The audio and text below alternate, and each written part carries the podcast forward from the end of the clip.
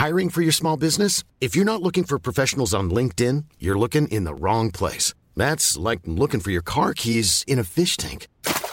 LinkedIn helps you hire professionals you can't find anywhere else, even those who aren't actively searching for a new job but might be open to the perfect role. In a given month, over 70% of LinkedIn users don't even visit other leading job sites. So start looking in the right place. With LinkedIn, you can hire professionals like a professional. Post your free job on linkedin.com slash people today. Porque el mundo actual no se entendería sin la economía y los negocios. Acompaña a Mario Maldonado, el columnista de negocios más joven y objetivo del periodismo financiero, en su programa Bitácora de Negocios.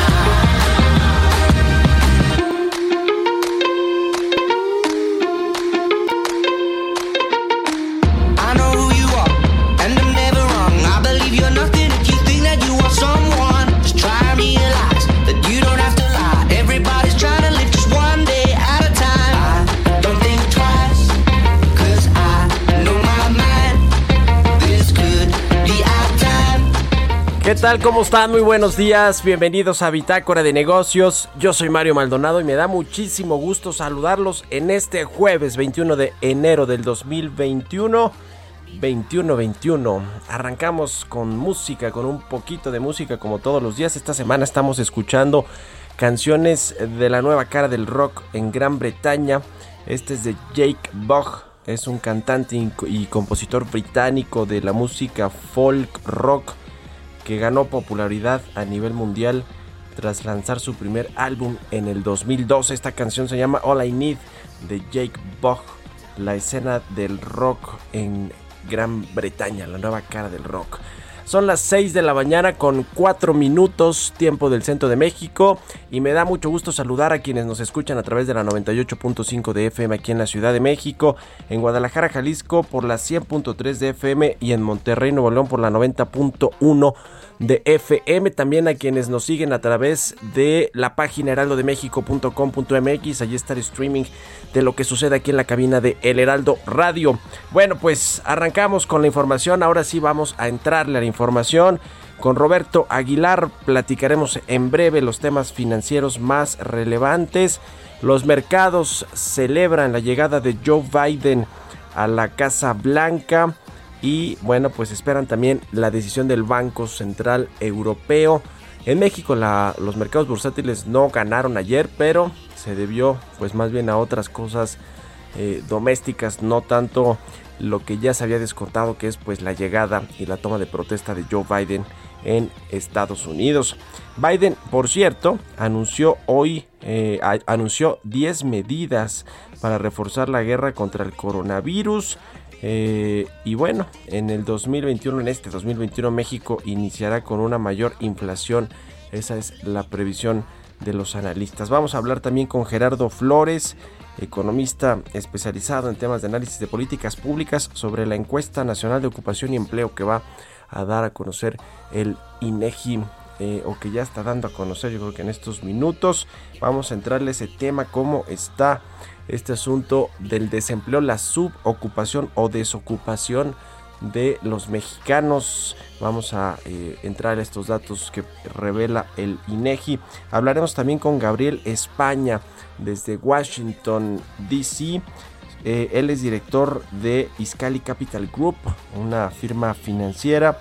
Inicia oficialmente el gobierno de Joe Biden el presidente número 46 de los Estados Unidos va a hacer cambios importantes en temas que tienen que ver pues con el acuerdo de París, a lo mejor también con la relación con China, esta guerra que le planteó y le plantó Donald Trump a los eh, eh, al, al, país chino, que es la potencia, la segunda potencia más importante en términos económicos del mundo. Vamos a ver qué sucede con todo esto y por supuesto la relación económica con México, comercial y económica. Vamos a hablar de eso con Gabriel España. Platicaremos además con Jesús López, el subdirector de análisis económico de Banco Base. En diciembre del 2020 la economía de México habría caído 5.4%. ¿Cómo cerró ya el 2020 en términos del Producto Interno Bruto? ¿Cómo viene el rebote del eh, PIB en el 2021? Y también algunos otros indicadores que eh, pues son los que tienen que recuperarse como el de los servicios y todo lo que esto involucra para la economía mexicana, que bueno, pues es buena parte de la economía nacional. Vamos a entrar a todos estos temas así, así que quédense con nosotros aquí en Bitácora de Negocios. Vámonos ahora con el resumen de las noticias más importantes para comenzar este jueves. Lo tiene Jesús Espinosa.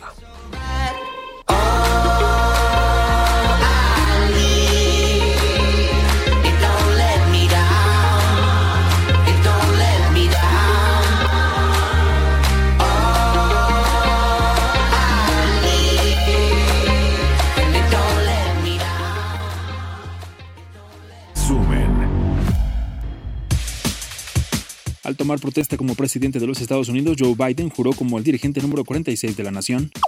I, Joseph Robinette Biden Jr., do solemnly swear that I will faithfully execute the office of President of the United States, will to the best of my ability preserve, protect, and defend the Constitution of the United States. So help you God? So help me God. Congratulations, Mr. President.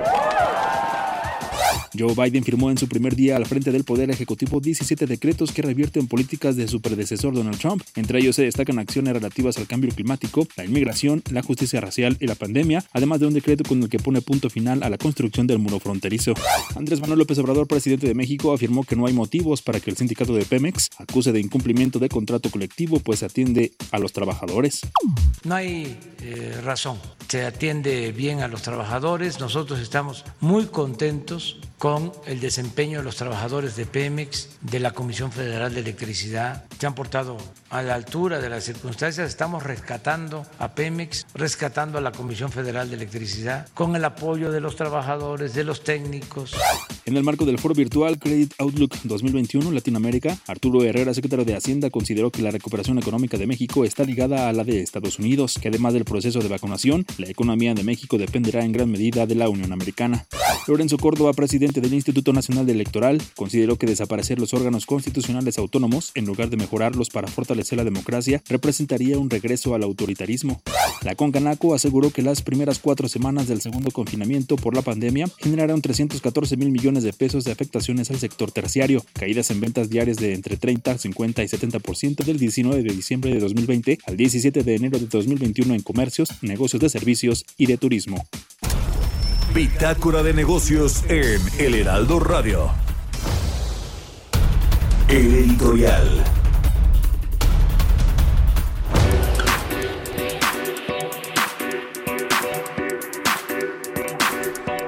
Bueno, pues comenzó el 2021 con muchos retos en materia económica.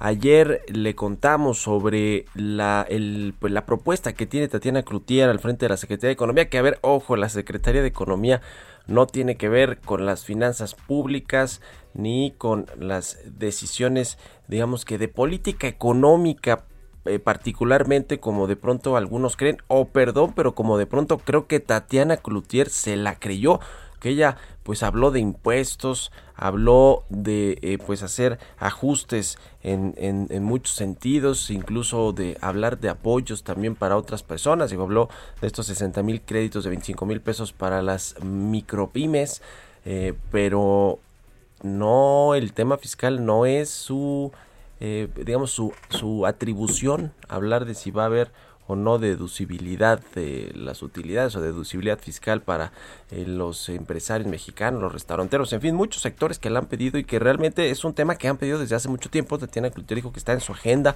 que lo va a revisar. La realidad es que pues no están enterados en Hacienda, en el SAT, no sabe nada de eso que propuso Tatiana Cloutier.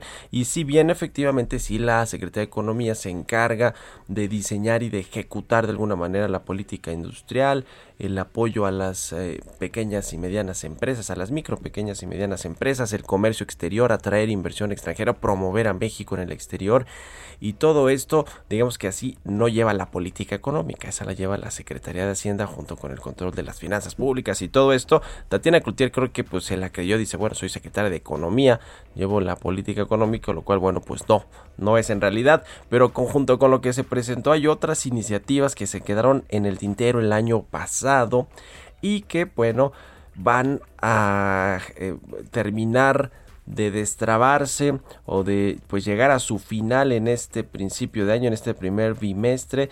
Están por lo menos dos en la Cámara de Diputados. Una es esta ley del Banco de México. Ricardo Monreal propuso cambiar la ley orgánica del Banco Central para que pues los remanentes de dólares en efectivo que tienen los bancos comerciales, que solo es Banco Azteca, en realidad que tiene 80 millones de dólares en, en efectivo, que pues ahora no se puede deshacer de ellos porque ya no tiene un corresponsal bancario en los Estados Unidos.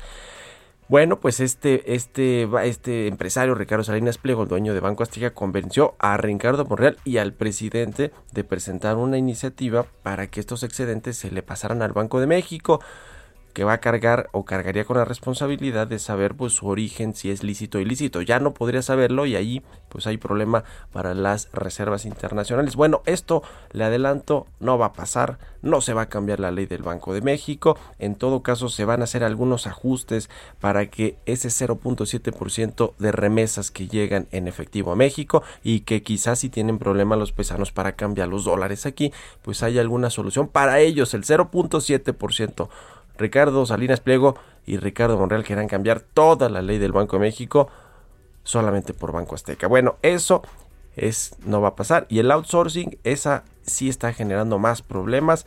Hay asuntos con el tema de las utilidades el reparto de utilidades y también el gobierno está exigiéndole a los empresarios poner en nómina a por lo menos un buen porcentaje de los trabajadores que tienen actualmente subcontratados. Vamos a ver en qué acaban esas dos.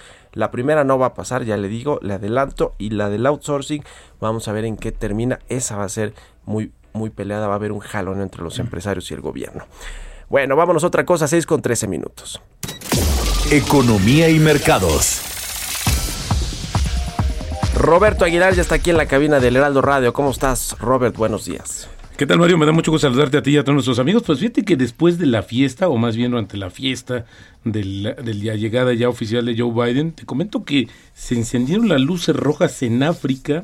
Se está informando que el nivel de mortandad, eh, justamente en ese continente, ya es el más alto del mundo con una eh, proporción de 2.5% contra una, un promedio mundial de 2.2%. Pero eso no termina ahí, Mario, porque fíjate que están también anunciando que estas pruebas que han realizado de la variante sudafricana del COVID-19, pues está superando el tratamiento de plasma y esto podría reducir la eficacia de las vacunas específicamente para esta variante sudafricana. Vaya noticias con las que nos amanecemos el día de hoy, porque bueno, pues sí tiene que ver con esta preocupación, este gran embate que está padeciendo todo el mundo y que bueno, pues hoy, como te decía, los mercados financieros celebraron la llegada desde ayer, bueno, los, las tres bolsas más importantes de Estados Unidos en niveles récord, eh, Asia cierra también en nivel récord,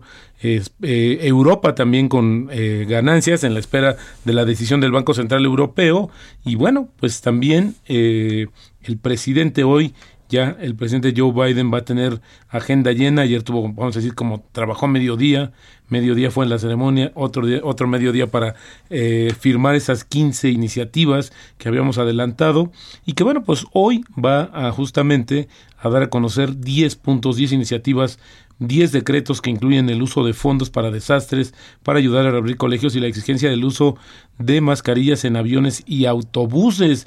Esto ya para el combate frontal de su administración contra el coronavirus. Fíjate que también planea firmar decretos que establecen una junta de pruebas para aumentar los exámenes, abordar la escasez de suministros, establecer protocolos para viajeros internacionales y dirigir recursos a las comunidades minoritarias más afectadas. Además, va a emitir una directiva que incluye su intención de unirse a COVAX, esta iniciativa de la ONU que tiene pues como objetivo entregar vacunas a los países pobres y de hecho esta, esta iniciativa, eh, la ONU está informando que pese a todo lo que está sucediendo y al barco al que se quiso subir México, es decir, que está pidiendo a varios países que pues eh, cedan algo de sus vacunas, que no fue el caso de México, que va a entregar 1.800 millones de dosis de vacunas este mismo año a pesar de que tiene un panorama con mucha incertidumbre, pues lo está declarando en estos momentos.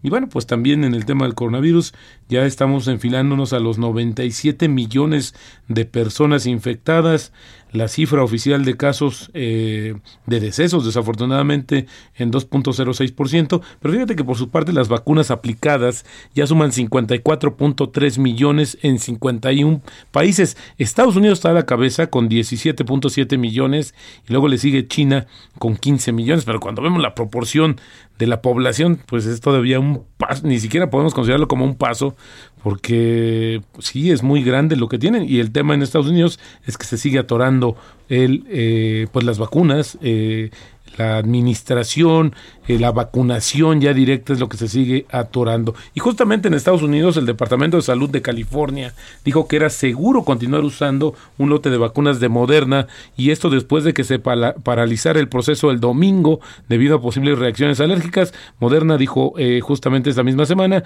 que había recibido un informe del Departamento de Salud Pública de California haciendo constar que varias personas en su centro de San Diego habían sufrido posibles reacciones alérgicas después de la recuperación de la vacunación, perdón, pero bueno, ahora ya luz verde. También los científicos de Oxford están esperando, preparando ya eh, producir rápidamente nuevas versiones de su vacuna para combatir las nuevas variantes del COVID-19, que ahora tres identificadas, Mario, Reino Unido, Brasil y Sudáfrica. Esto lo reportó el diario de Telegraph ayer. El equipo científico, pues es el que está detrás de la vacuna de Oxford y AstraZeneca, pues está llevando a cabo estos estudios para justamente hoy ya la, la pelea, eh, Mario, es que ya se dividió el enemigo, ¿no? Por así decirlo, el coronavirus con sus diferentes cepas, tres identificadas cosas que están ahora haciendo que los contagios aumenten mucho más rápido. Y bueno, pues te decía también que China tiene previsto imponer estrictos requisitos de pruebas de coronavirus durante la temporada de vacaciones del año nuevo lunar, donde hay más de 2.500 millones de viajes que van a realizar. Increíble lo que va a pasar en China y bueno, pues están muy preocupados porque esto pueda desatar o eh, atizar también la ola de contagios en aquel país. Y bueno, la inflación que se va a conocer mañana, la primera del año, pues va a tener un, eh, un crecimiento. Se está esperando de acuerdo justamente con una encuesta de Reuters que llega a 3.17% contra el 3.08 de la segunda quincena de diciembre. Mañana estaremos pendiente de lo que sucede. Y también fíjate una noticia de que ayer los analistas consultados por Citibanamex pues mejoraron, por así decirlo, ligeramente su proyección de caída de la economía mexicana. Pasó de 9 a 8.8%. Y luego la frase del día de hoy, Mario, estamos entrando en el periodo más duro y mortífero de la pandemia. Debemos dejar la política de lado y enfrentarla como una nación esto lo dijo ayer el presidente Joe Biden, el nuevo presidente, el presidente número 46 de Estados Unidos, Mario, y el tipo de cambio 19.56. El dólar sigue debilitándose en el mundo a raíz de las expectativas de mayores apoyos por parte del gobierno ya oficial de Joe Biden. Se acabaron los otros datos con Donald Trump, ¿no? Se acabaron, sí. Yo creo que ahora vamos a ver un tema mucho más eh, apegado a la realidad, porque también así le conviene, ¿no? Echar un poco la culpa al que venía atrás. Bueno, pues muy bien. Como sucede el aquí. presidente López Obrador tiene que verse al espejo de Donald Trump.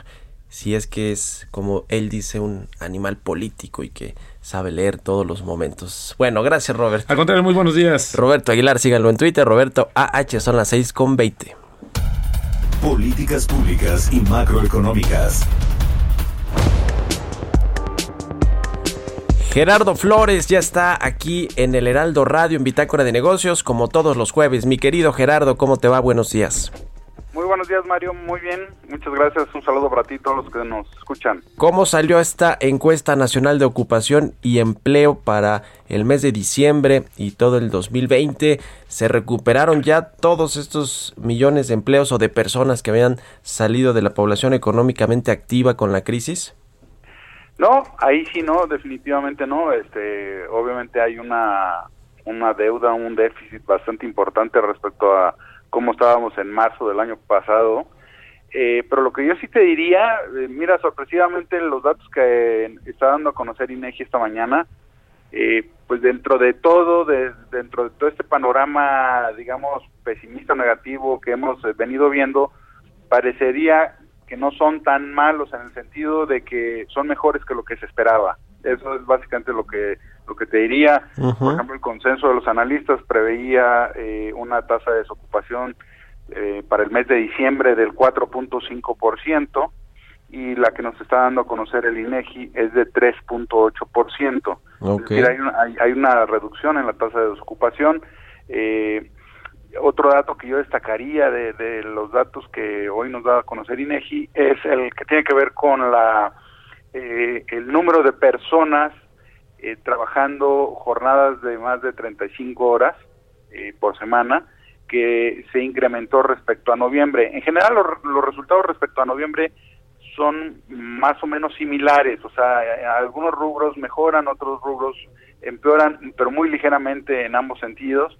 Eh, yo lo que destaco es básicamente la mejora en la tasa de desocupación y el incremento en el número de personas eh, que están trabajando ya en jornadas más largas, ¿no? Que, que ese era un detalle que sí se de, destacó en el mes de noviembre que, que había habido un empeoramiento respecto a octubre, ¿no?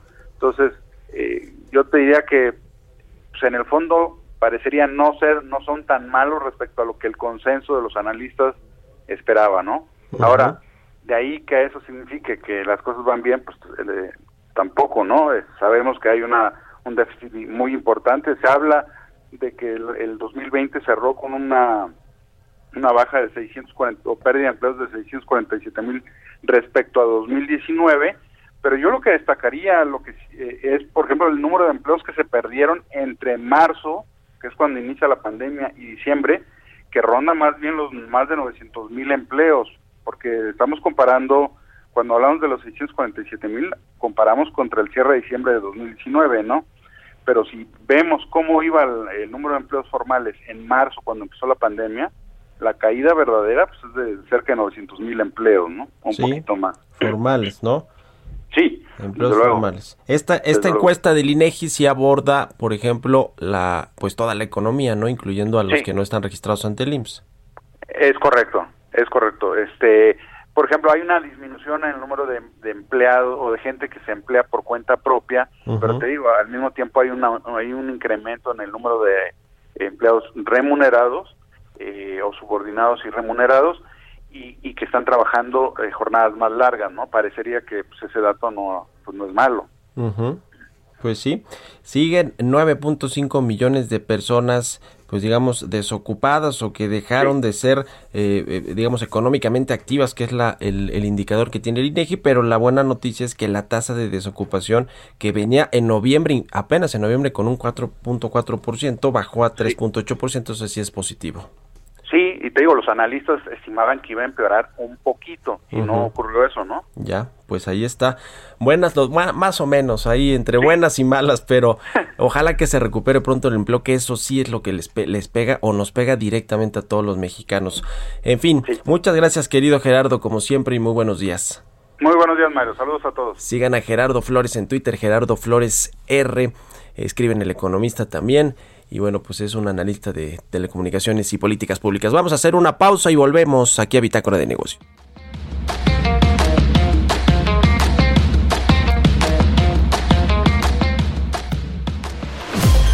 Continuamos en un momento con la información más relevante del mundo financiero en Bitácora de Negocios con Mario Maldonado. Regresamos. Estamos de vuelta en Bitácora de Negocios con Mario Maldonado. Entrevista.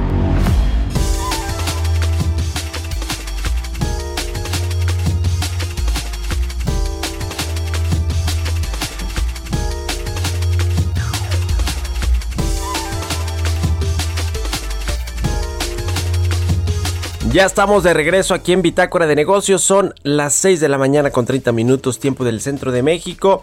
Y me da mucho gusto saludar a Gabriel España desde Washington, D.C. Él es director de Iscali Capital Group y analiza también de temas financieros, económicos. ¿Cómo estás, querido Gabriel? Muy buenos días y gracias por tomarnos la llamada. Mi, querido Mario, muchas gracias por la invitación eh, para compartir con tu auditorio.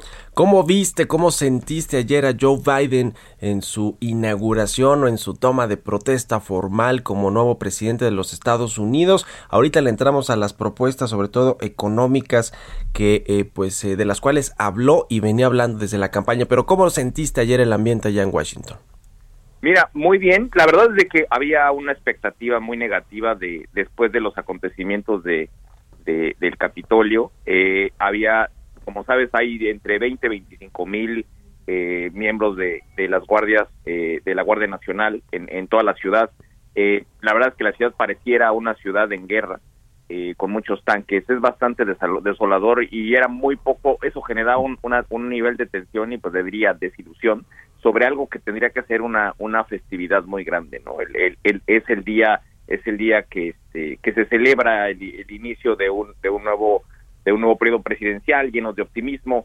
Este, sin embargo, salió muy bien. La verdad es que la, la, la estuvo muy bien manejado la presentación que que, que, presidente Biden hizo este fue muy clara la gente está muy satisfecha eh, al menos en el área de DC que siéndote franco pues es un área donde regularmente más del 90% vota demócrata. Entonces, es, es muy difícil ver cuál es la sensación o cuál es el, el, sentimiento sobre estos cambios de una gran parte de la base dura este, republicana, ¿no? Que, que, la verdad es que aquí no pinta, en esta, en esta zona no pinta.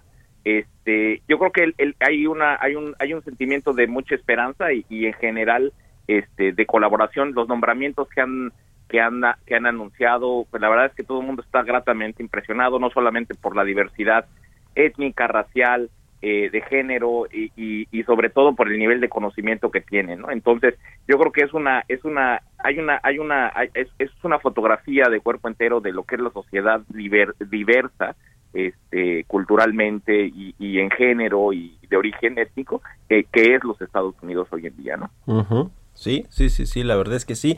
Eh, a ver, en, eh, en el tintero está esta propuesta de inyectarle 1.9 billones de dólares a la economía estadounidense. Buena parte de esto van a ser a, través de pagos directos para quienes se vieron afectados por el COVID-19.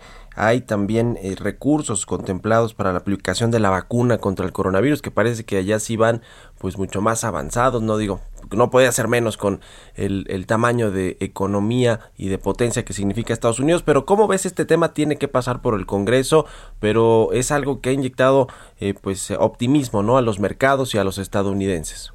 No, totalmente. Yo, te diría que que eh, en el orden de los retos más importantes que tiene la administración, eh, el primero obviamente es el arreglar los temas de, la economía y este programa que al que hace referencia, pues evidentemente va a ha reinyectado optimismo a los mercados.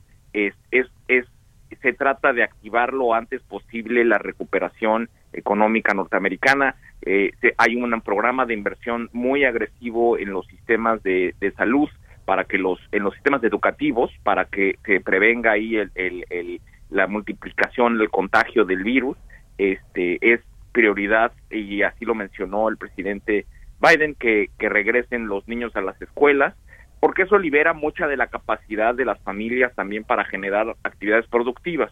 Entonces yo creo que es es un es una es un son medidas eh, de inversión pues muy agresivas. Hay un, un programa de vacunación también de cientos de millones de dólares este para poder eh, vacunar a, a, millones de personas millones de norteamericanos de una manera pues muy rápida. La verdad es que he visto algunos avances de, de lo que está sucediendo en Arizona o lo que está sucediendo en Texas eh, en términos de la de la de la manera en la que están vacunando desde los carros en los estacionamientos de los de los estadios este de a cientos miles de personas por minuto no entonces es, es una es, es bastante promisorio y, y, yo creo que eso es parte de lo que va a reactivar la economía norteamericana por otro lado y, y, y el reto que representa esto pues bueno la verdad es que él, tiene que pasarlo al Congreso el Congreso como sabes es un Congreso que ahora eh, está, está dividido 50-50 entre republicanos y demócratas. Sin embargo, este la, la el voto de calidad lo tiene la la, vicepre, la vicepresidenta Kamala Harris este que también hay que hacer mención es la primera mujer eh, afroamericana o de color Sí. eh, eh, eh, vicepresidenta en Estados Unidos, lo cual también habla sobre los temas de, de inclusión, que hablaba hace un rato de, de género. Eh, eh, ella tiene el voto de calidad, entonces se esperaría que en el peor de los escenarios, bueno, tuvieran el, el 50% más uno de los votos para lograr esas aprobaciones, ¿no? Entonces, eh, yo dudo mucho que un demócrata vote en contra de ese tipo de medidas que evidentemente pues van en línea con el, el- la línea de pensamiento este de social y que ha estado empujando y que le exigía el Partido Demócrata a, al que ahora expresidente Trump. Por otro lado, pues bueno, todos estos programas de, de- ese sería el reto número uno. El- el- en términos del reto reto número dos que veo es, es pues todos estos programas han generado una un, un nivel de de endeudamiento público también que es muy importante. Entonces, ahí hay otro tema porque hay que repensar la, la estructura de los impuestos, ¿no? la, la, estructura impositiva, porque hay que financiar ahora esos incrementos de deuda pública. Sí, Eh, sí, sí. eh, hay una, hay una, hay, hay algunas políticas y ese, es- ese sí puede ser un reto importante para la administración Biden.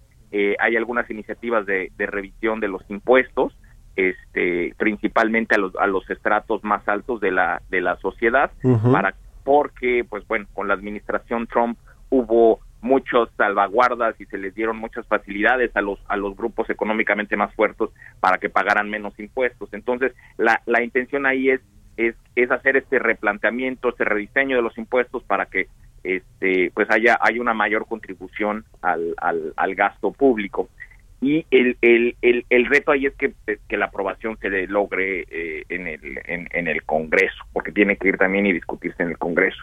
Eh, el, el otro el otro tema que, que veo que es muy muy interesante es el tema de, de China como como como ah, eh, eh, cómo- cuál va a ser la posición de la administración Biden Sí, sí, respecto De, de, de China no nosotros sabemos que pues bueno la administración Trump eh, confrontó eh, eh, la- de- digo de manera de manera bastante directa a la a, a los a la, a la economía china. La economía china hoy es tiene un tamaño relativo bastante importante a nivel global y, y es muy importante para los Estados Unidos tratar de, de tener, eh, este, contrarrestar ese crecimiento en el liderazgo chino, principalmente por temas de, de, de- de derechos de autor y de, y de propiedad intelectual, que las leyes en, en, China no necesariamente son muy, son muy claras y, que, bueno, que en- han, han mostrado algunos casos de, de tecnología y de, y de innovación desarrollada en Estados Unidos y en otros países que termina siendo replicada de otra manera, o sea, de una manera no tan clara y no tan legal en, en, en China, ¿no? Entonces, eh, eso es un tema, ese es un tema que también es, es un reto importante. Yo creo que ahí la, el, el, el, la problemática no la puede resolver Estados Unidos junto. Yo esperaría que, que junto con Europa este, eh, hicieran un bloque para poner presión, porque porque sí es este es creciente cada vez más el, el dinamismo chino, la forma como se está moviendo y lo que re- podría representar para las finanzas públicas, porque bueno, también gran parte de los tenedores de obligaciones del Sí. gobierno americano Sí, sí, es, sí, la- es, la- totalmente. es la- es el Banco Central chino. ¿no? Entonces, la verdad es que es, es, es interesante todo lo que está ocurriendo en este momento. Hay muchas otras iniciativas menores, te diría, de reducción de, de, de créditos, eh, eh, de deuda, de créditos estudiantiles a, a los que tomaron crédito estudiantil para pagar su universidad en el pasado. Este, ayuda, ayuda a las, al, al- al endeudamiento de las familias eh, programas de, de, de ayuda a, a los a los a las pequeñas y medianas empresas es muy agresivo eh, y, y pues bueno y la expectativa que se tiene de, de los programas de inversión para generación de energías energías verdes no Sí. y este yo creo que va a ser un tema bien interesante en el contexto de la relación con, con México no porque bueno mientras en México se está se sigue apostando a los a los a, a los combustibles fósiles al, a- eh, eh, la revitalización de Pemex y a la generación de energía eléctrica con carbón en la. CFE, pues bueno, eh, hay un tratado de libre comercio y una serie de salvaguardas que consideran todo ese tipo de, de factores que, que van a pueden ser un, un, una, un, un punto de, de tensión entre de, relación México-Estados Unidos. Sí, ya lo vimos de hecho con esta carta que enviaron tres secretarios de Estado de los Estados Unidos eh, hace unos días a inicios de este 2021 a tres secretarios de Estado de México exigiéndoles que haya pues eh, eh, terreno parejo, cancha pareja y que no se les discrimine a las empresas extranjeras estadounidenses o a las empresas privadas en general en pro del beneficio de las empresas productivas del Estado, toda vez que hay contratos firmados, hay acuerdos firmados, hay reguladores que en teoría pues tienen que estar revisando todo lo que sucede en el sector energético y no se están respetando. No es la primera vez que hay esta llamada de atención de Estados Unidos, ya había habido presión por parte de legisladores tanto demócratas como republicanos al gobierno de Donald Trump para que exigiera a México este trato equitativo y ya veremos qué sucede con eso. ¿Cómo ves justamente, Gabriel, la relación México-Estados Unidos, que es una relación muy compleja porque pasa por lo económico, por lo comercial, por los temas de seguridad, los migratorios, pero en términos económicos y de relación eh, comercial bilateral, ¿cómo ves, cómo va a ser esta nueva era con Joe Biden? Mira, yo, yo espero, mira, Joe Biden es una es un es un es un político con más de 50 años de, experiencia en, en, en la en las esferas de, de, alto poder en Estados Unidos. ¿no? Es una persona muy institucional. Yo creo que, que todo todo lo que lo que creo que está distinto a lo que vivimos con Donald Trump de amenazas continuas sobre la revisión de aranceles y no hacías X, Y y Z hacia México. Este, yo creo que vamos a todo se va a ceñir con respecto a las instituciones, a lo que se tiene acordado, a lo que se a lo que se lleve a cabo en la relación bilateral entre entre los grupos este, de gobierno entre los gabinetes de Estados Unidos y México. Eh, yo creo que la, la, o sea, todo, no, no, no, no, no veo ningún sobresalto en ese sentido. Es un ganar-ganar para todos y por eso mismo se firmó, se renovó el Tratado de Libre Comercio.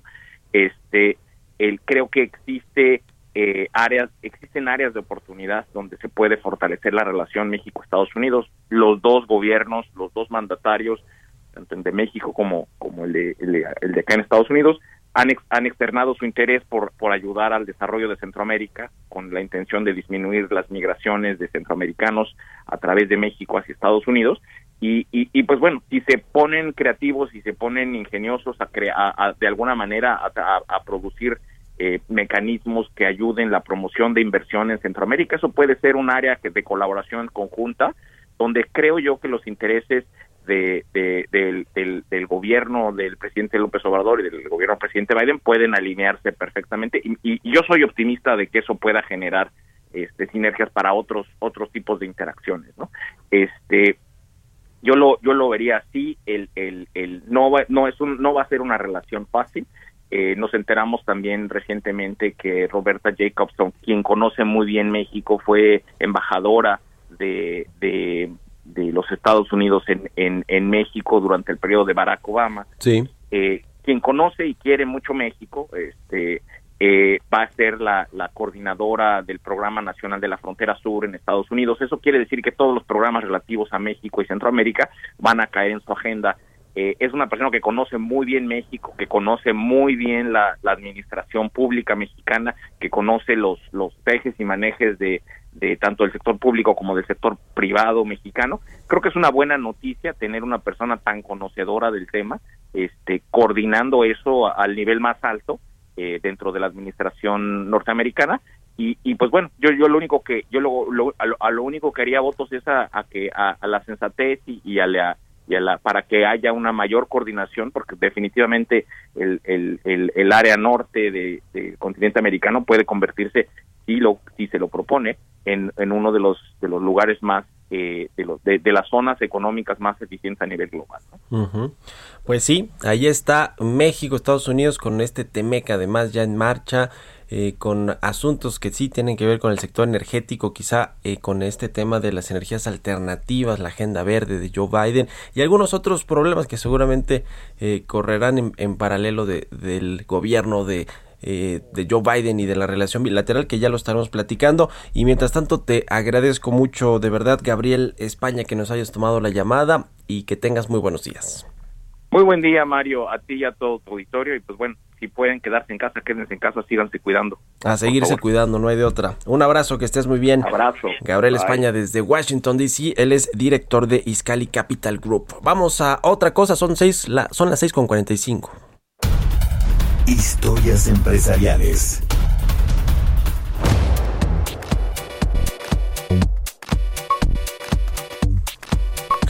Oigan, y después de buscar y buscar al magnate chino Jack Ma, el fundador de Alibaba, por fin reapareció. Había eh, pues muchas notas en los medios, en las redes sociales, ¿dónde está Jack Ma? Eh, este pues multimillonario chino que como que no le ha ido bien en los últimos años después de que alcanzó la fama y que además era visto como un líder eh, social, eh, empresarial y demás. Bueno, pues reapareció en un encuentro virtual, luego le decía de varios meses de especulación sobre su paradero desde que los reguladores chinos tomaron medidas enérgicas contra su imperio empresarial. Y bueno, no se en Estados Unidos con Donald Trump. Vamos a escuchar esta cápsula que preparó Giovanna Torres.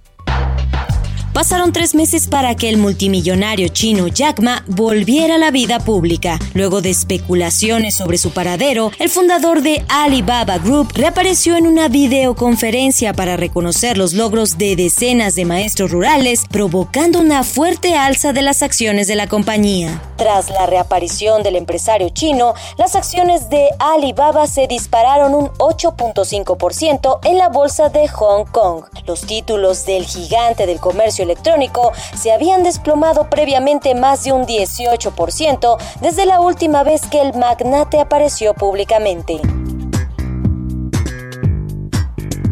Jack Ma desapareció por 88 días, lo que había alimentado las especulaciones tras sus desencuentros con el régimen chino, criticando fuertemente a los reguladores y al sistema financiero asiático, lo que provocó el bloqueo de la esperada salida a bolsa récord de 37 mil millones de dólares de Ant Group, la filial financiera de Alibaba, una medida que varios analistas vieron como una represalia por su franqueza. Desde entonces, las autoridades financieras de China han ordenado a Ant que cambie su modelo de negocio y modifique sus servicios de préstamos, seguros y gestión de patrimonio, mientras que Alibaba también es objeto de una investigación antimonopolio. Para Bitácora de Negocios, Giovanna Torres. Entrevista.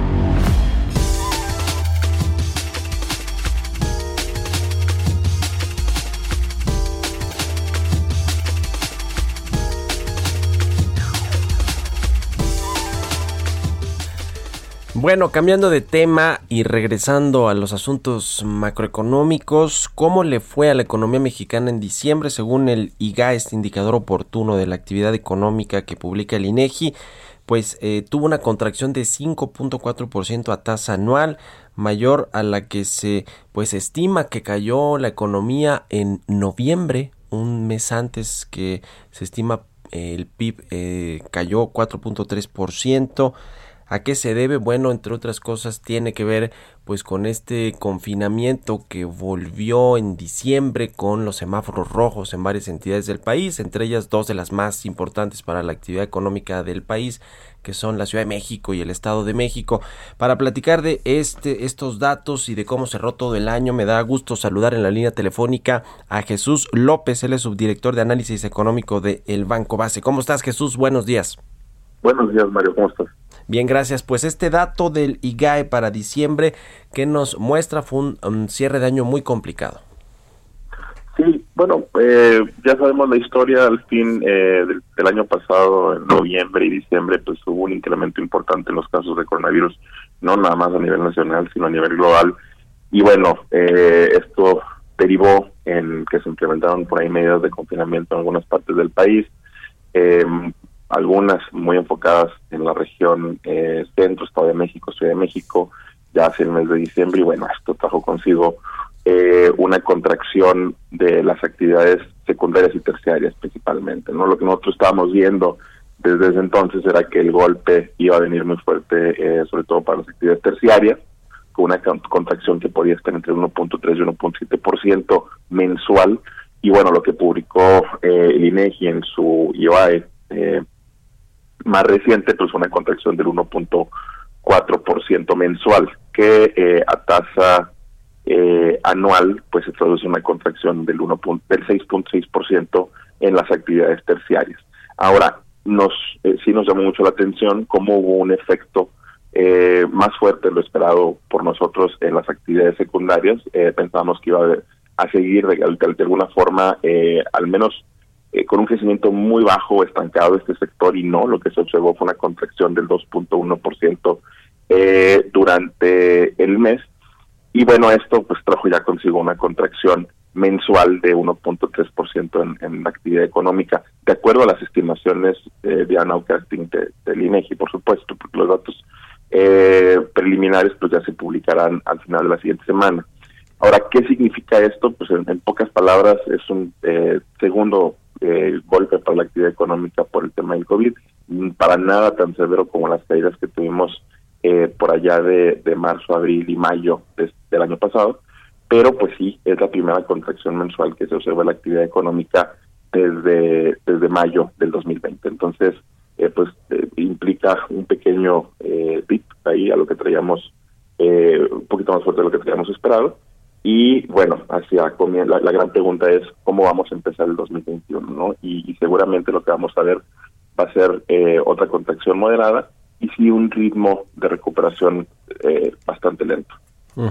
Pues sí, bastante lento la recuperación, aunque los datos de la encuesta de, su, de ocupación y empleo del INEGI que se acaba de publicar hoy hace unos minutos, pues muestran mejoría en la tasa de, de desocupación, ¿no? Se preveía que estuviera por ahí del 4.4, 4.5%, similar a la de noviembre y bajó al 3.8%. Esto, esto pues es, eh, son buenas noticias finalmente, ¿no? Dentro de todo lo malo que pudo haber sido diciembre por estos cierres de eh, actividades no esenciales. Claro, son buenas noticias, eh, pero como la gran mayoría de los datos económicos en estos tiempos, pues hay que verlo con, con un poco de, de cuidado. Sí. Yo creo que lo más importante que hay que ver es eh, en balance cómo estamos con niveles prepandemia. Si bien sí ha habido un, una recuperación gradual del empleo desde la segunda mitad del año pasado, porque no se puede decir que no la hubo, claro que sí, eh, pues estamos sumamente lejos de estar en niveles eh, pre, pre, pre golpe de, de, la pandemia. Entonces, sí. eh, hay que poner atención también a los datos de subempleo, eh, han incrementado de manera significativa. Eh, lo mismo eh, sucede con la gente que está pues desanimada, o sea, que está en, la, en el mercado laboral y que eh, decidió salir de esa participación, ¿no? Son hacia alrededor como de 3 millones de personas. Entonces, eso también se ve reflejado eh, en los datos del ENOI y que, eh, pues, nos hablan de que todavía hay un gran camino por recorrer hacia adelante. Uh -huh. Y yo creo que eh, algo muy, muy importante eh, a tomar en cuenta es que, bueno, al final del día lo que esperamos nosotros para el 2021 este, en Banco Base es una recuperación, como te comentaba hace un momento, muy lenta, eh, con, un, con una expansión en un escenario central alrededor del 3.8% en 2021. Sí. Este, y bueno, esto al ritmo al que lo estamos viendo y que creemos que de 2021 en adelante podemos crecer a tasas entre 1.5 y 2%, pues nos va a terminar dando una recuperación completa por allá eh, del 2024-2025. Entonces, eh, eso es lo que tenemos eh, la atención, lo, que tenemos puesta la atención en este momento y, y yo creo que eh, lo más conveniente es, bueno, ver qué es lo que tiene que suceder para que esta recuperación sea más acelerada, ¿no? Uh -huh, pues sí, ese es el gran reto. Yo creo que va a ser un sexenio perdido, lamentablemente en términos de crecimiento económico, principalmente por este golpe del coronavirus y también porque ya en el 2019 la economía se estancó, pero bueno, en fin, es algo que iremos viendo con el pasar de los meses. Gracias Jesús por haber tomado nuestra llamada y muy buenos días. Excelentes días, Mario. Jesús López, subdirector económico de análisis económico de Banco Base. Muchas gracias a todos ustedes también por habernos acompañado aquí en Bitácora de Negocios por el Heraldo Radio. Quédense con Sergio y Lupita, nos escuchamos mañana tempranito a las 6. Buenos días.